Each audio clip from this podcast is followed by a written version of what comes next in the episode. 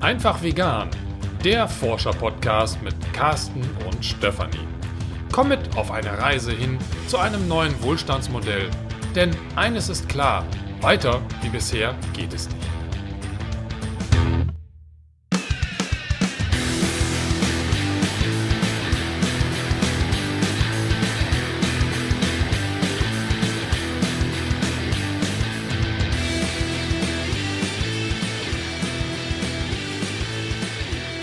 In der heutigen Folge ist Carsten nicht mit dabei. Dafür habe ich einen sehr netten Gast, nämlich Dirk Meyer.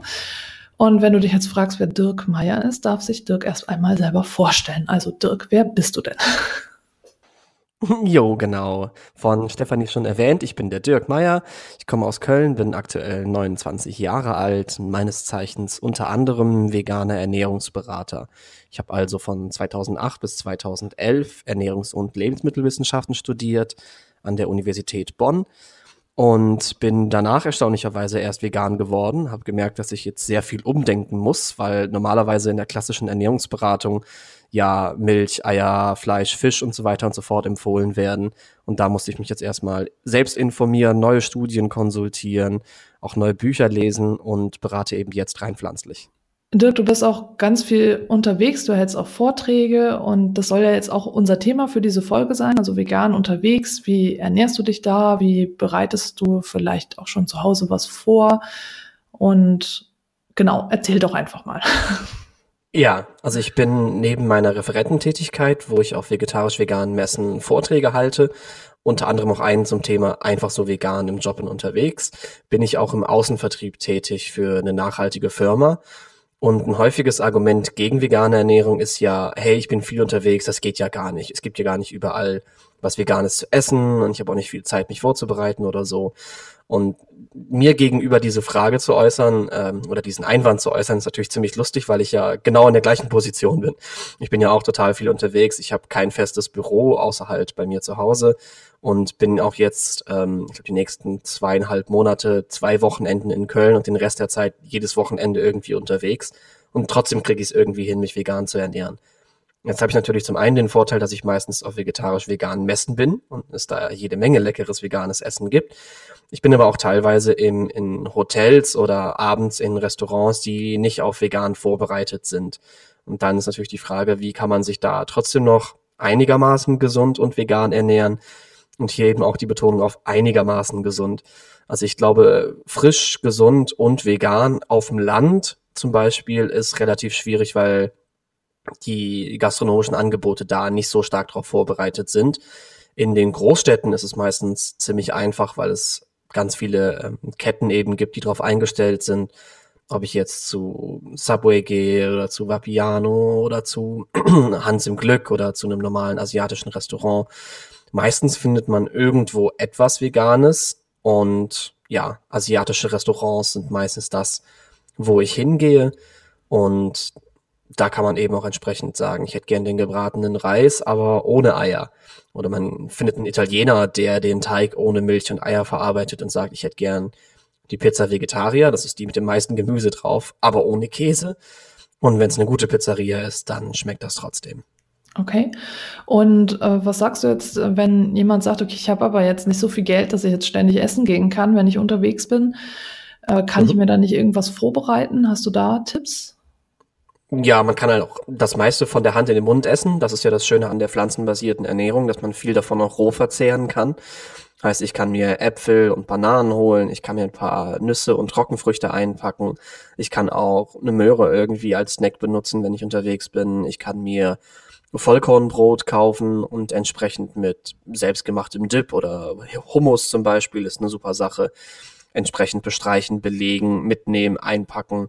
Ich kann immer wenn ich zu Hause meinen Herd anwerfe, auch gleich für zwei, drei, vier Portionen auf einmal kochen und mir da auch entsprechend einfach die Reste beziehungsweise zweiten, dritten Portionen mit einpacken, mitnehmen, mit auf die Arbeit nehmen.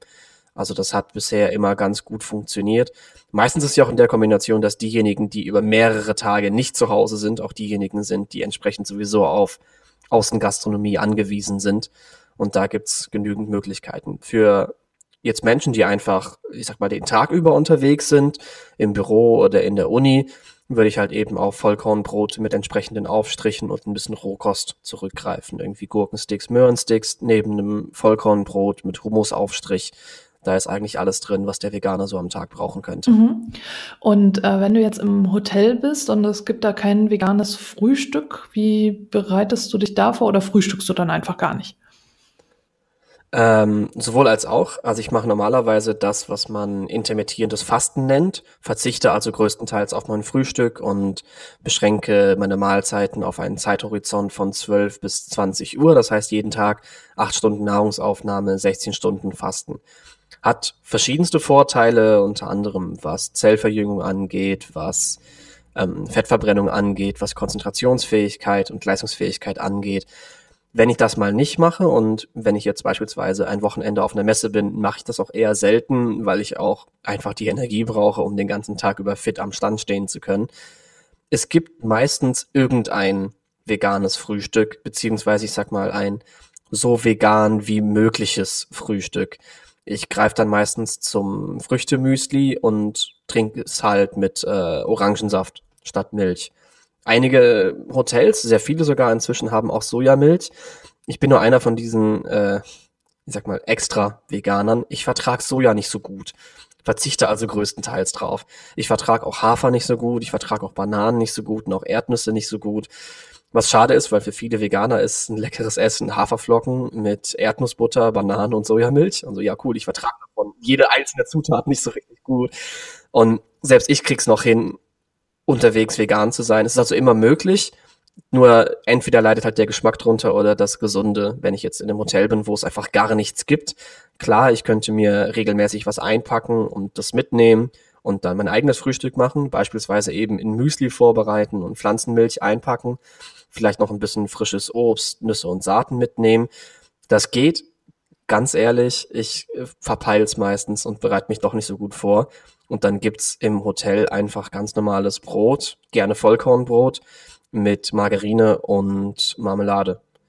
Ist jetzt nicht so gesund, aber da halt mein Fundament im Alltag, wenn ich zu Hause bin, sehr gesund ist, kann ich mir auch erlauben, auf einer Messe oder auf einem Wochenende da halt eben was zu essen, was jetzt nicht so super gesund ist. Die meisten Hotels haben auch vegane Margarine. Wenn man es mal nicht weiß, einfach nach Margarine fragen. Die meisten haben Päckchen irgendwie hinten in der Küche. Und wenn man dann genau wissen will, ob es vegan ist oder nicht, ganz kurze Google-Suche auf dem Handy nach der Marke und dann die Zutaten überfliegen. Das sind meistens vegane Margarinen im Hotelbetrieb und Marmelade ist sowieso höchstens mit Pektin angedickt. Da ist also keine Gelatine oder sowas drin. Mhm. Und wenn du jetzt in einer, sagen wir mal, fremden Stadt unterwegs bist, also wahrscheinlich sind dir langsam die Städte gar nicht mehr so fremd alle, wenn du so viel unterwegs bist, aber ähm, bereitest du dich da noch irgendwie extra vor, dass du vielleicht guckst, wo es vegane Restaurants gibt oder sowas? Manchmal tue ich das, erfahrungsgemäß meistens nicht, weil ich ähm, ich sag mal, ich bin niveauflexibel. Ich muss nichts super Leckeres zu essen haben. Ich war jetzt auf der Veggie World in Hofheim und während es auf der Veggie World noch gutes Essen gab, hatte ich einfach mal gedacht, okay, gehst halt abends zu irgendeinem Asiaten, wird schon nicht so schlecht sein. Und es war nicht so schlecht, es war aber auch nicht so gut. Also ich habe schon deutlich besser gegessen. Aber es war immer noch in Ordnung. Also ich bereite mich nicht groß vor auf Geschäftsreisen. Ich vertraue dann einfach, dass ich irgendwas finde. Ich komme manchmal eben bei Privatleuten unter und wir kochen uns irgendwie abends was Leckeres oder die Leute haben Ortskenntnis und sagen, hey, hier in Hamburg gibt's diesen super coolen veganen Laden, wo wir hingehen müssen. Das äh, vereinfacht mir natürlich die Vorbereitung, weil die Leute ja dann selber Ortskenntnisse haben und mich entsprechend mitnehmen. Aber ansonsten bereite ich mich nicht groß vor. Ich gucke manchmal in die App Happy Cow oder in die App Vanilla Bean. Das sind zwei Apps, die ähm, vegetarische, vegane und auch veggie-freundliche Restaurants in der Nähe auflisten können. Die sind aber auch manchmal zu weit weg und dann gehe ich einfach zu irgendeinem Asia-Imbiss und krieg da meistens irgendwas, was mich einigermaßen satt macht. Das ist dann einfach gebratenes Gemüse mit Reis und weil ich viel esse, meistens noch eine extra Portion Reis okay. dazu. Das geht auch. Mhm. Ich hatte jetzt am ähm, Samstag eine Führung mit, äh, also für Hamburg Vegan Erkunden mit einer Gruppe, wovon einige noch nicht vegan lebten und die dann eben sagten, sie seien Home-Veganer. so, ich gedacht, das ist aber ein interessanter Begriff. Ich bin Home-Veganer, die dann auch gesagt haben, dass sie nur zu Hause halt vegan leben, weil ihnen das unterwegs zu kompliziert ist. Auch ähm, sozial zu kompliziert. Also, dass sie andere nicht vor den Kopf stoßen wollen und so. Hast du da irgendwie vielleicht Tipps? Also das Schwierige ist natürlich, dass sich inzwischen mein Freundeskreis entweder selbst veganisiert hat, also langjährige Freunde inzwischen sich in eine vegane Richtung bewegt haben, oder dass die Leute, die ich aktuell neu in meinem sozialen Umfeld dazu kriege, eben auch durch meine berufliche Entwicklung, meistens selber vegetarisch vegan sind. Also da wäre es schwieriger, Fleisch zu kriegen in den Settings, wo ich essen gehe, als halt was Veganes zu kriegen. Aber selbst wenn ich jetzt mit Freunden essen gehe, es gibt immer mindestens ein veganes Gericht oder es lässt sich irgendwas veganisieren. Wenn ich glaube, dass meine vegane Essensentscheidung meinen Freundeskreis vor den Kopf stößt, würde ich mir auch Gedanken machen, wie stark ich mich verbiege, um es anderen recht zu machen. Das wäre dann eher so eine eine psychologische Frage, wo man sich das mal überlegen darf, weil es gibt eigentlich überall was Veganes zu essen. Das schmeckt dann halt vielleicht nicht so gut.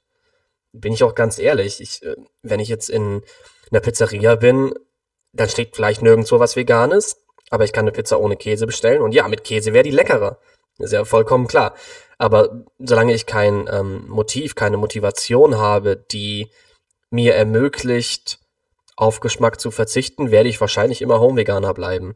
Da darf ich also noch mal in mich selbst hineinhorchen, wie stark meine Motivation für das Thema ist, aus welcher Motivation ich das herausmache. Klar, aus rein gesundheitlichen Motivationsgründen kann ich mir auch ab und zu Käse gründen, ähm, Käse gönnen. Wenn ich jetzt aber ethisch motiviert bin, werde ich das wahrscheinlich eher weniger tun und dann auch sagen, ich würde lieber Brot essen als Käse auf der Pizza zu haben beispielsweise. Aber ich mir hat bisher noch niemand eine Speisekarte schicken können, wo ich nichts Veganes gefunden hätte. Das geht also schon. Klar, wenn man jetzt ähm, mit Freunden unterwegs ist, kann man ja auch ein Restaurant empfehlen oder man kann sich schon mal, bevor man in ein Restaurant geht, die Speisekarte im Internet anschauen und schon mal überlegen. So mache ich das normalerweise, wenn jemand sagt, hey, wir wollen da und da essen gehen, gucke ich schon mal vor auf die Speisekarte und dann, wenn ich da bin, dauert die Bestellung auch nur zehn Sekunden. Das überrascht die meisten Leute dann. Aber ja, Vorbereitung und ähm, Kreativität wären da, glaube ich, angebracht. Okay, also es ist eigentlich dann auch ein bisschen Bequemlichkeit, ne? So, also wenn ich halt sage, okay, ich ähm, mhm. ernähre mich halt zu Hause vegan, das ist halt einfach, aber unterwegs äh, drücke ich beide Augen zu. Es spielt vielleicht mhm. irgendwie auch Bequemlichkeit mit. Mhm. Und Gewohnheit auch einfach, vielleicht sogar auch einfach, ähm, vor allem im Thema Käse, eine gewisse Abhängigkeit. Also ich glaube, ganz vielen Leuten ist es richtig schwer gefallen, aufzuhören, Käse zu essen, was unter anderem auch daran liegt, welche Stoffe da drin sind und wie die verstoffwechselt werden im Organismus, dass da morphinähnliche Substanzen freigesetzt werden. Und der, der erste Schritt zur Besserung ist, sich bewusst zu werden, dass da eine gewisse Abhängigkeit ist. Und da darf man sich ja auch mal fragen, echt, möchte ich von Käse abhängig sein? Ist das das Leben, was ich führen möchte? Weil wahrscheinlich nicht. Und ähm, ich habe bisher einige Kunden bei einer Umstellung zu einer pflanzenbasierten Ernährung begleiten dürfen, weil ich eben gesagt habe, triff in jeder einzelnen Situation, in der du dich befindest, die möglichst vollwertige, möglichst pflanzenbasierte Option. Und wenn du dir mal nicht sicher bist, merk dir, welche Wahl du getroffen hast und frag mich danach nochmal. Dass eben jemand zum Beispiel zum Italiener gegangen ist und meinte, ich habe keine veganen Gerichte gefunden, deswegen habe ich ähm, beispielsweise eine Pizza bestellt, wo nur Gemüse drauf ist und dann im Gespräch mit mir findet er raus, du hättest ja auch fragen können, ob du die ohne Käse haben kannst. Oder hättest auch gucken können, ob du dir vielleicht ein Pastagericht nur mit Tomatensauce servieren lassen kannst. Also da gibt's meistens schon Möglichkeiten, die einem erst bewusst werden, wenn man versucht, sie zu suchen. Wenn man jetzt aber sagt, ich bin sowieso nur zu Hause Veganer, ja, das ist halt ein Freifahrtsschein dafür, äh, was auch immer zu bestellen, was gut schmeckt, wenn man unterwegs ist. Also da würde ich sehr vorsichtig und achtsam sein, warum betitle ich mich selber als Home-Veganer? Was gibt mir das? Und was sind meine eigentlichen Motivationsgründe für die vegane Ernährung oder vegane Lebensweise? Weil wenn es wie bei mir jetzt zum Beispiel ethisch orientiert ist, da gibt's kein ich esse was anderes. Aber da muss man halt ausreichend stark motiviert sein, um eben die anderen Lösungen zu suchen. Ja, definitiv. Du hast jetzt einmal pflanzenbasiert gesagt und einmal vegan. Ich habe jetzt schon von einigen gehört, dass sie selber sich nicht als vegan betiteln, weil das äh, zum einen out wäre, habe ich von einer gehört, und äh, von okay. einer anderen, ähm, dass das so negativ ähm, ja belastet ist, dieser Begriff. Mhm. Äh, geht es dir auch so damit? Oder, also, weil du jetzt beides benutzt hast, sowohl als auch pflanzenbasiert, als auch vegan? Also ich in meiner Eigenwahrnehmung bezeichne mich als Veganer. Ich bin aber auch ausreichend in mir selbst gefestigt und sprachgewandt, um die Diskussion, die dieses Wort provoziert, abzukönnen.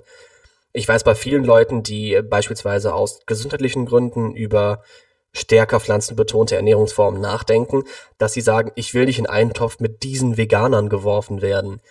Das heißt, selbst die Leute, die eigentlich nur aus Gesundheitsgründen mehr Pflanzen essen wollen und sich ab und zu mal vielleicht, äh, weiß nicht, den, die Weihnachtsgans gönnen wollen oder irgendwie sowas, dass die Schwierigkeiten damit haben, so eine Negativdefinition zu benutzen, um ihre eigene Lebensweise zu betiteln. Denn vegan ist eine Negativdefinition. Du betonst, worauf du verzichtest.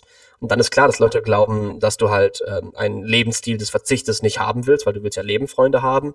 Und die Amerikaner haben das sehr lange sehr clever gemacht. Die ähm, ganzen Ärzte, ob es jetzt Dr. Greger, Dr. McDougall ist, ähm, Dr. Esselstein und die ganzen Leute, die dort unterwegs sind, die sagen immer Plant-Based Whole Food Low Fat Diet. Das heißt, das ist eine ähm, vollwertige, pflanzenbasierte, fettarme oder ölfreie Ernährung. Und damit können sich die meisten Leute anfreunden. Auch wenn ich jetzt jemanden habe, der total der eingefleischte Fleischfan ist und der merkt, meine Gesundheit geht den Bach runter, mit denen einfach drüber zu reden, hey, wir müssen möglichst viel Obst, Gemüse, Vollkornprodukte und Hülsenfrüchte in deinen Speiseplan integrieren. Geh mit Fleisch so um, wie du mit Zigaretten oder Alkohol umgehen würdest. Das sind allerhöchstens Genuss- oder Suchtmittel, die du dir von Zeit zu Zeit gönnst. Die Grundlage deiner Ernährung müssen die folgenden Nahrungsmittelgruppen bilden. Das funktioniert für Leute, die nicht ethisch motiviert sind, super gut, weil es halt immer noch so ein bisschen die Hintertür offen lässt. Du musst nicht für immer eine Lebensentscheidung treffen. Für Leute, die aber wirklich eine emotionale Erfahrung gemacht haben, die nicht nur verstanden haben, was in der Nutztierhaltung und Schlachtung vor sich geht, sondern es mit dem Herzen begriffen haben, was da vor sich geht und die auch die persönliche Teilverantwortung für dieses, für diese Gräueltaten mit übernommen, mitbegriffen haben. Für diese Menschen ist klar, dass es eine Lebensentscheidung ist. Die haben dann auch kein Problem, sich vegan zu nennen. Nur ich glaube, dass es für viele Leute, die eben nicht vorrangig ähm, ethisch motiviert sind, sinnvoll ist, über eine pflanzenbasierte Ernährung zu reden oder ähm, da gibt's das schöne Akronym AVAP, also A-V-A-P, as vegan as possible, in der jeweiligen Situation, in der ich mich finde. Das hat vielen Leuten einen Start ermöglicht und wenn ich über meine eigene vegetarische und vegan Werdung nachdenke, habe ich das am Anfang auch so gemacht. Ich habe erst gesagt, ich kaufe mit meinem Geld kein rohes Fleisch mehr. Dann, ich kaufe mit meinem eigenen Geld keine Produkte mehr, die Fleisch enthalten. Dann, wenn ich an einem Buffet bin, ähm, nehme ich nur Gerichte, die äh, vegan aussehen oder ich verzichte auf Gerichte, die nicht vegan aussehen. Da gab es also bei mir auch eine entsprechende Entwicklung, die über die Zeit gekommen ist. Und ich glaube, dass es vielen Leuten erst überhaupt einen Einstieg in diese Lebensweise ermöglicht. Und ich habe auch schon viele Leute beobachten und auch begleiten dürfen in Ernährungsumstellungen, die gesagt haben, ja, aber vegan will ich nicht sein, so pflanzenbasiert kriege ich irgendwie hin, das ist okay. Und die haben sich dann irgendwie ein halbes Jahr pflanzenbasiert ernährt und meinten dann, hey, ganz ehrlich, ich war jetzt kurz davor, mir eine Uhr zu kaufen und da war halt ein Lederarmband dabei, aber ich hätte auch ein Metallarmband nehmen können. Und dachte ich mir, hey, ich kann ja eigentlich auch das Metallarmband nehmen. Also die treffen jetzt auch veganere Lebensentscheidungen in, in anderen Bereichen. Nur ich glaube, dieses knallharte vegan oder nicht, und jetzt ja, erzähle ich gleich, ähm, das ist für viele Leute nicht wirklich sinnstiftend oder ist auch für die vegane Bewegung einfach absolut schädlich. Und ich finde das so traurig, das auf Facebook beobachten zu können, dass Leute jetzt sagen, hey, wenn du vegane Produkte von nicht veganen Firmen kaufst, bist du nicht vegan. Also, hey, ganz ehrlich, wie eng willst du den Begriff noch machen, um dich irgendwie als Elite zu positionieren? Wie sehr willst du dich noch über andere Leute stellen? Du kannst auch einfach sagen, ich für mich persönlich mit meinen Werten möchte keine Firmen unterstützen, die ähm, Tierversuche machen. Trotzdem sind die Produkte vegan. Also du kannst den Begriff nicht endlos steiler machen und dann jeden ausschließen, der nicht so vegan ist wie du. Ganz ehrlich, das ist, ähm, wenn ich es psychologisch betrachte, sind das richtig, richtig gefährliche Gedankenmuster, die da am Werk sind. Dass es immer elitärer wird und dass man immer mehr Leute zum Feindbild erklärt und auf einmal äh, dann vielleicht mal radikal wird. Das ist eine ganz, ganz schwierige Geschichte, wenn man Leuten den Zugang zur eigenen Lebenswelt so stark verbietet. Dann am besten noch auf Facebook alle blockieren, die nicht mindestens genauso vegan sind wie du. Ähm, das hilft der Bewegung halt einfach nicht. Und das eigentliche, das, das Traurige daran ist, warum die Leute das machen, ist, weil die halt selber emotional so instabil geworden sind, dass die sich von den Worten anderer Menschen, die anders denken, mit anderen Werten handeln oder die gleichen Werte anders umsetzen, so stark emotional aus dem Gleichgewicht gebracht werden können, dass wenn jetzt eben jemand kommt und sagt, ey, ich bin Home-Veganer, dass die Leute sich total aufregen und dann so, ja, aber ich bin ja auch nur Home-Kindervergewaltiger äh, und äh, wenn ich dann unterwegs bin, mache ich das nicht mehr. Und so, hey, äh, ich kann verstehen, wie emotional du betroffen bist. Und ich kann auch verstehen, dass wenn man diese Thematik emotional begreift und versteht, dass einen das trifft. Aber sei dir bitte bewusst, was deine Worte für Folgen in deiner Umwelt haben, weil wenn du Veganer bist und jedes einzelne Wort, was du einem Nicht-Veganer gegenüber sprichst, dazu führt, dass die weniger vegan werden, dann machst du ganz ehrlich für die Tiere auch nichts Gutes. Deswegen, du darfst dir bewusst werden, was für Konsequenzen haben deine Worte. Und vielleicht solltest du dich auch mal mit ähm, Gesprächsführung und Verkaufspsychologie beschäftigen. Denn ganz ehrlich, mit deinem prominenten Vegan-Sein verkaufst du eine gewisse Wertehaltung, eine gewisse Lebenssicht. Deswegen sage ich auch jedem Veganer, der sagt, ich will ein Vorbild für die vegane Bewegung sein, erstens, bleib immer nett und immer unemotional in allen Gesprächen, so schwer das ist. Und zweitens, sorg vielleicht dafür, dass du lachhaft gesund aussiehst.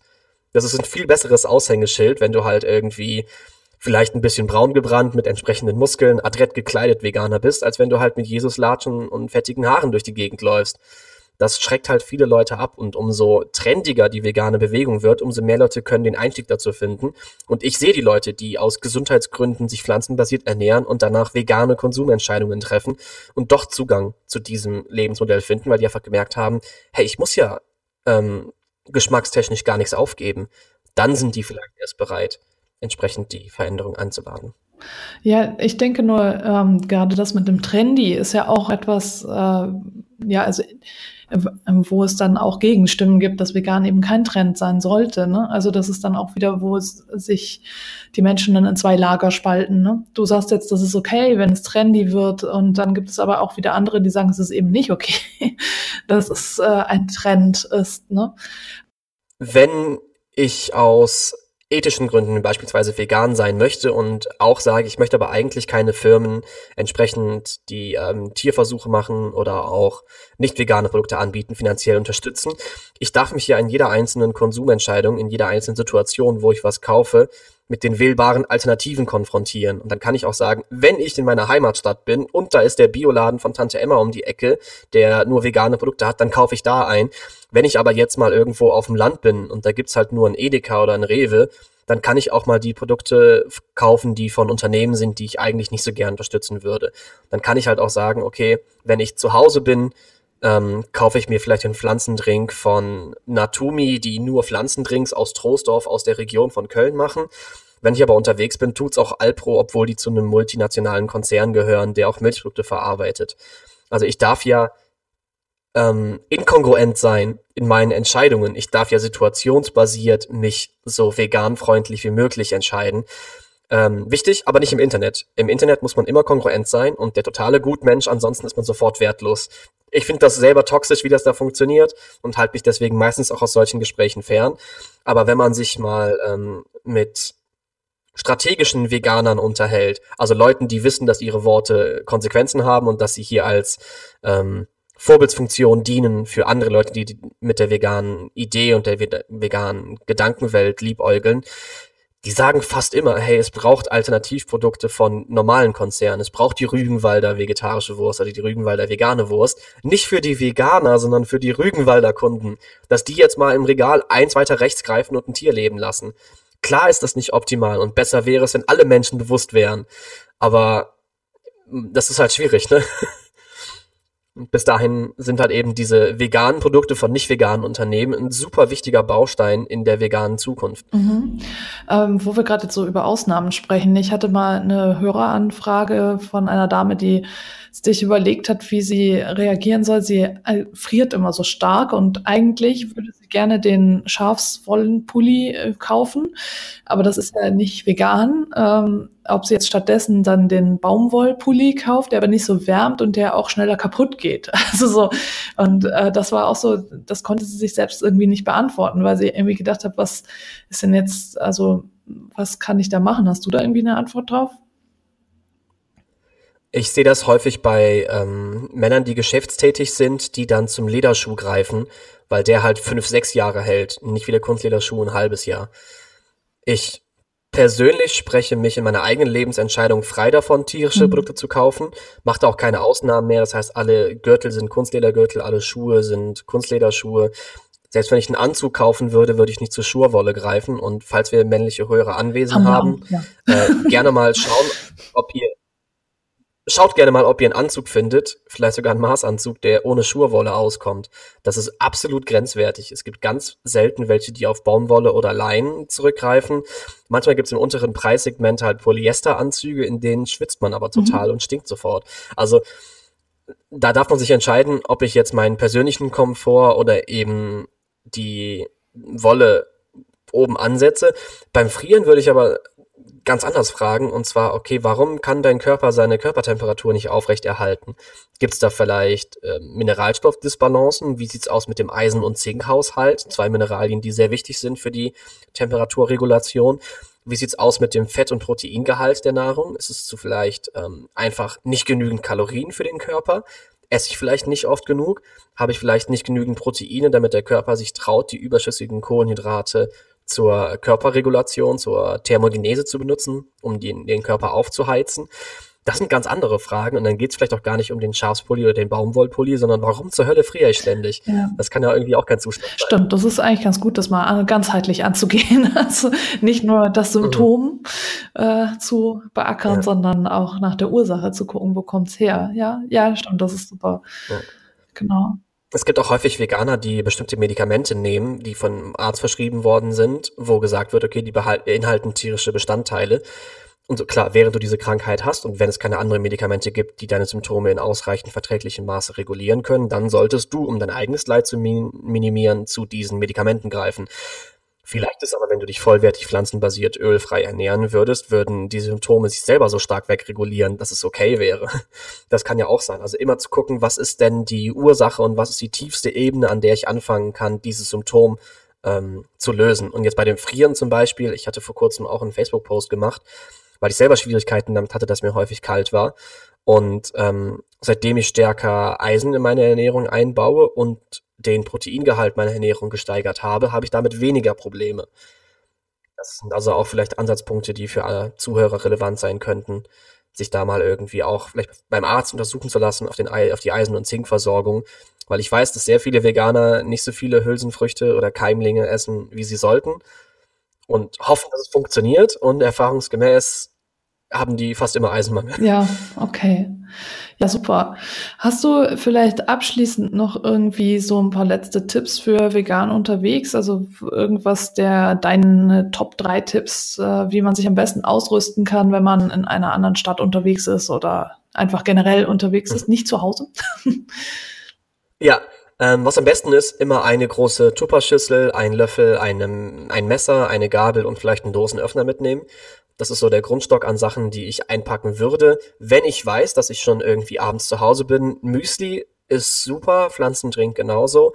Warum Müsli super ist, ist, ist es eine relativ ausgewogene Nährwertzusammensetzung. Es hält sich quasi Ewigkeiten und es hat pro Tragegewicht eine der höchsten kalorischen Dichten. Auch über sowas denke ich nach, weil wenn ich mir jetzt Mais oder Reiswaffeln reinpacke, die nehmen halt total viel Platz weg und brauchen endlos lang, um gegessen zu werden, schmecken nach nix. Das ist mal okay, aber ich würde eher zum Müsli mit Pflanzendrink greifen. Ähm, immer irgendwo gucken, ob ein Asiate in der Nähe ist. Da gibt's fast immer was, ähm, was man eben essen kann. Oder in Bahnhofsnähe gibt's zum einen meistens Asiaten, häufig aber auch mal ein ähm, Subway, wo es das Italienbrot, das Vollkornbrot und das Sesambrot gibt, was vegan ist. Das einfach mit allem Gemüse belegen lassen. Und ich meine aktuell, klar, Essigöl als Soße ist vegan, die Hot Sauce ist vegan und ich meine die Barbecue Soße auch. Und die Sweet Onion Soße ist, glaube ich, auch vegan. Man kann sich auch gern mal den Allergenordner geben lassen und da einfach drüber lesen. Wenn das vegetarisch gekennzeichnet ist und es sind keine Allergene wie Milch und Eier drin, dann ist das Einzige, was noch unvegan sein könnte, Honig. Und ich glaube, dass die meisten Veganer sagen, ey, ganz ehrlich, wenn da Spuren von Honig in meinem Brot drin sind, halte ich das für ethisch vertretbar. Aber genau, das ist halt eben so glaub, der dritte Tipp. Schau, was deine fixen Grenzen sind in deinen Entscheidungen und was die variablen Grenzen sind. Und wenn du halt sagst, ich kaufe so vegan, wie ich denke, dann kann auch mal dabei sein, dass du dir ein Stück Laugengebäck holst und du findest danach raus, dass dann doch Butter drin ist. Also ich weiß hier in Köln, in Köln kenne ich halt einfach, ich glaube, irgendwie zehn verschiedene Bäckereiketten und weiß, dass es bei sechs davon vegan ist und bei vier halt nicht. Dann hole ich mir halt was anderes, was vielleicht nicht ganz so gut schmeckt, aber vegan ist, aber weil ich halt eben diese starke ethische Motivation dahinter habe. Ich, ich weiß, dass wenn ich sagen würde, ach komm, jetzt isst du mal eine Laugenstange, sorry, aber ach komm, jetzt machst du mal was, was deine eigenen Werte nicht so ganz unterstützt. Das ist nicht die Lebensweise, die ich selbst unterhalten möchte. Aber da habe ich auch einen sehr hohen Standard an mich selbst und ähm, den, den muss nicht jeder haben. Man kann auch mal fünf gerade sein lassen. Aber dann benutzt halt nicht das Wort vegan, weil das ein sehr emotionales Wort ist, sowohl für Veganer als auch für Nicht-Veganer. Dann sag halt, ich ernähre mich möglichst pflanzlich. Mhm. Da hat fast keiner ein Problem mit. Das stimmt, ja. Ja, Udo Taubitz hatte das mal, ähm, ich habe mir ein Interview angehört in dem äh, Ich bin jetzt vegan Podcast mit ihm und er hatte auch mal gesagt, dass er, also da ging es vegan und Kinder, also seine eigenen Kinder dann eben zu Hause, dass er ähm, auch nicht sagt, okay, also zu Hause da schlagen wir uns nicht, aber wenn wir draußen sind, dann darfst du draufhauen. Also das fand ich eigentlich ganz gut, weil ich gedacht habe, okay, das trifft's auch. Also was jetzt so die Werte angeht, ist so ähm, ne, mit dem Veganen außerhalb essen und Ausnahmen machen und so. Mhm. Es ist ein Wertesystem, das stimmt. Also ja, ja. genau. Und das ist auch das, wo ähm, wo viele Kommunikationsprobleme zwischen Veganern und Nicht-Veganern entstehen, dass nicht-Veganer glauben, das ist eine Ernährungsentscheidung und Veganer glauben, das ist ein Wertesystem, was ausgelebt wird. Und dass viele Veganer auch glauben, wir haben das gleiche Wertesystem wie Non-Veganer, wir leben es nur konsequenter aus. Ich kenne jetzt wenige Leute, die sagen, ach ja, ähm, also Samstagabends gebe ich gern ein bisschen Geld aus, damit Tiere getötet werden. So, hä, was? Ach so, nee, ich kauf Fleisch. Ach so, dann ist okay. Und das ist ganz lustig, wie da diese, diese mentalen Kurzschlüsse passieren. Das ähm, merkt man auch, wenn man im Gespräch ist mit jemandem, der nicht vegan ist und man sagt, ich bin vegan man merkt ganz, ganz schnell, wenn man jetzt sehr achtsam ist, und das werden wir, glaube ich, in einer anderen Folge besprechen, wenn man sehr achtsam ist, merkt man, dass das Gehirn einen kleinen Kurzschluss hat und die Gesprächsverbindung vollkommen verloren geht, weil man dann ähm, in so einer starken Schublade landet. Und das macht für viele Leute gar keinen Sinn, diese Diskussionen zu haben und diese Wertediskussionen zu haben. Vielleicht sogar an, an Punkten, wo es gar nichts zu holen gibt. Also wenn ich unter zehn Leuten bin, die alle nicht vegan sind und Fleisch lieben und dann sage ich bin der Veganer, sag, sag doch einfach, ich versuche gerade weniger Fleisch zu essen, dann werden dich alle in Ruhe lassen und ist okay. Ne, also das ist vielleicht für diejenigen, die im, im, sozialen Umfeld viel unterwegs vegan essen, vielleicht solltest du nicht sagen, dass du vegan bist. Vielleicht ist es entspannter für dich, dass du sagst, ich versuche gerade weniger Fleisch zu essen. Die meisten werden dich dann in Ruhe lassen und du hast keine sozialen Probleme. Oder du bist halt Hardcore-Veganer und liebst diskutieren, wie ich. dann kaufst du dir vielleicht auch ein Shirt, wo drauf steht, dass du vegan bist. Das geht auch. Ja, das ist dann die einfachste Variante. Ne? Ja. ja, das stimmt. Genau. Okay, äh, erzähl doch nochmal, wo man dich so im Internet findet, wenn jetzt viele unserer Hörer und Hörerinnen, natürlich alle, nicht nur viele, und jetzt unbedingt wissen wollen, wo kann ich mehr von Dirk finden? Ja, zum einen gibt es für den Themenblog vegane Ernährung und vegane Lebensweise meine Internetseite einfachsovegan.de alles zusammengeschrieben. Da gibt's auch eine entsprechende Facebook-Seite. Ab und zu poste ich mal Artikel von anderen Seiten, vielleicht auch mal ein Rezept oder so. Oder halt auf den vegetarisch-veganen Messen. Bei der Veginale bin ich jetzt zum Beispiel noch in Hannover, Münster, Köln und Nürnberg mit im Rahmenprogramm mit Vorträgen.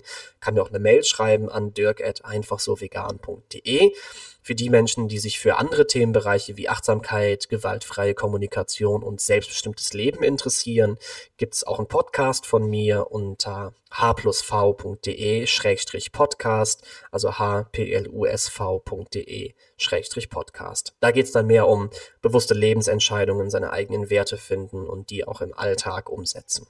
Mhm. Ja, wunderbar. Dann vielen, vielen Dank, dass du dir die Zeit genommen hast. Und hier in diesem Podcast dabei warst, in dieser Folge. Ich sage jetzt auch immer dieser Podcast. Ich finde, das ist eine Podcast-Folge, nicht ein ganzer Podcast. Also ja, ja das sagen wir alle, ja, ich mache gerade, ich habe einen Podcast gemacht, also so, als wäre eine Folge ein ganzer Podcast. Okay, also vielen Dank, dass du in dieser Folge dabei warst und ähm, genau, es wird auch noch weitere Folgen mit Dirk geben. Also darfst du, liebe Hörerinnen, liebe Hörer, dich noch auf weitere Folgen freuen. Genau. Ja, auch danke von meiner Seite aus, Stefanie, dafür, dass du mich eingeladen hast. Und ich freue mich schon auf die weiteren Folgen. Genau, dann äh, in diesem Sinne, in Hamburg sagt man Tschüss und auf Wiederhören. Hier sagt man Chill mit Öl und alles Gute noch.